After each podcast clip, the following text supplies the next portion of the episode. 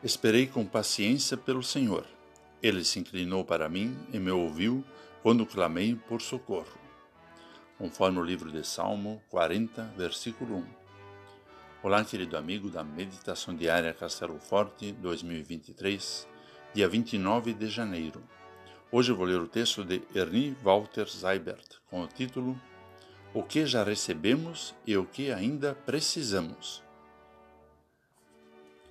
O Salmo 40 nos ensina que, quando pensamos na nossa vida, há dois movimentos que precisamos fazer. O primeiro é olhar para o passado. O segundo é olhar para o presente. Olhando para o passado, o salmista reconhece que Deus o ajudou em muitas situações.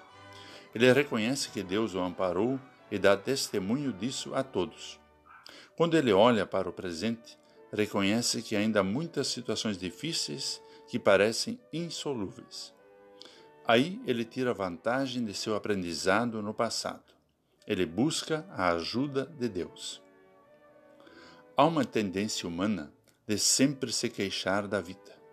É muito difícil alguém dizer que está contente com o que tem. Olhar para o que já recebemos de Deus muda isso. Deus nos deu vida, nos protegeu em meio às dificuldades, nos trouxe até onde estamos. Temos muito a agradecer. Reconhecer o que já recebemos e dar testemunho disso às pessoas é um ato de gratidão a Deus. Esse movimento nos faz olhar o futuro com esperança. É isso que o salmista faz no último versículo deste salmo, quando diz: Eu sou pobre e necessitado, porém o Senhor cuida de mim.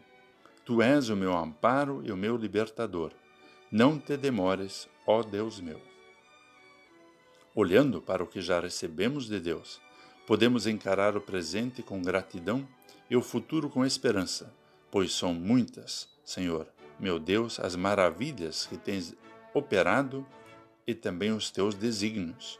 Eu queria anunciá-los e deles falar, mas são mais do que se pode contar. Vamos falar com Deus. Amado Pai Celestial, muitas vezes me queixo da vida, não reconhecendo o teu cuidado para comigo. Perdoa-me. Ajuda-me a ser mais grato a ti. Em nome de Jesus. Amém.